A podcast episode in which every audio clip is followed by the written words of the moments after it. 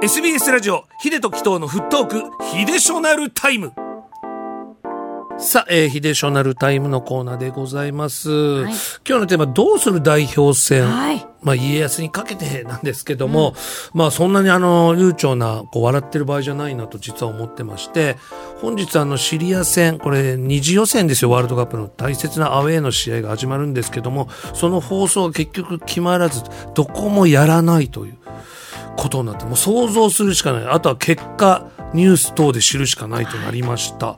まあ、あの、アンダー22を放送したばかりですから、なおさら、え、日の丸代表戦はないの、って驚かれてる方も多いでしょう。まあ、本当に僕のみならず皆さん本当危機的状況だと感じていらっしゃる方多いと思うんです。まあ、一つの理由がやっぱもう高騰するこの放映権にあるということで、まあ、田島会長もオフィシャルで発表してますけども、どんどんどんどんこう、シリア側から釣り上がった金額を言われて、それに乗っかっていったらもうキリがなくななると。えーいうことがやっぱ大きいみたいです。まあ本当にシリアのいいねで、まあ、何億ってこう提示されて、じゃあそれをうんって受け入れてしまうと、もうその流れがラインが決まってしまうと。いうことで、ここはもう、ガンとして断って、本当にファンのサポーターの皆さんには申し訳ないけども、えー一つ組んでくださいということをおっしゃってました。えーまあ、特にね、日本代表はその各カテゴリーで調子がいい分、まあ、この一戦を見たいというね、楽しみになってた方もたくさんいらっしゃるでしょう。私もその一人で残念なんですけども、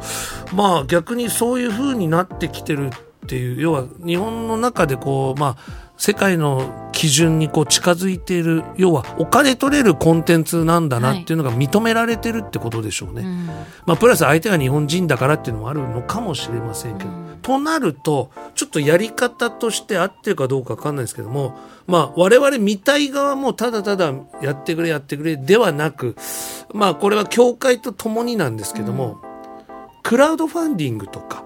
まあ、あとは各会場での募金だったり、あとまあグッズの売り上げのいくつか何パーセントかを、まあ、その放映権のためにとか、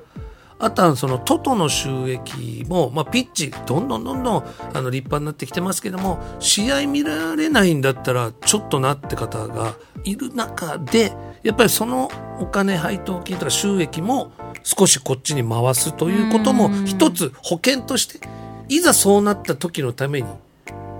必要なんじゃないかなってちょっと思ってきて。要は自分たちだけがこうなんかこう言うだけではなくやっぱ行動を起こすことが大事だから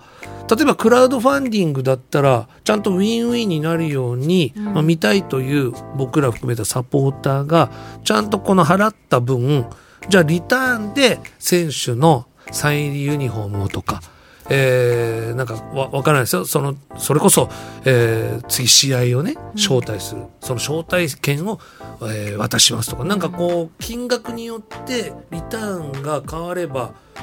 もう払ってでも見たいという人たくさんいるわけだからね。まあ実際に、まあその、お金がかかる試合もまあ見てるわけですよ、皆さん。うんってことは、代表戦にもっとお金払おうっていう人も出てくるだろうから、まあ、協会もなんかこうねじゃあ放送しませんお金払いませんだけじゃなく何かこう一緒に考えられるいい機会なんじゃないかなってちょっと思ったのが今回のね「ヒデショナルタイム」どどう思われますか？いやなんか私もこれちょっと見てあのフランスのワールドカップの時は、その5.5億円だったのが、こう2022年カタールで350億円に放映権が上がったっていうそその何倍ってういう感じじゃないですか、はい。過去からすると。これってね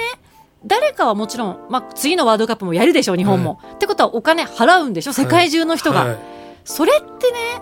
今回みたいに払えないよってみんなが言って下がっていかないんですか単純に。これがまたアジア枠が増えてそこにやっぱチャイニーズマネーが入ってくると。払う人がいるってこと。まあ一説ではその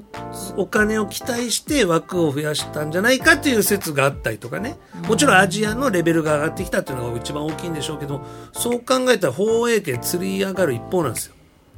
だってうちは出せるからっていう国国があれば。てはい。ってなると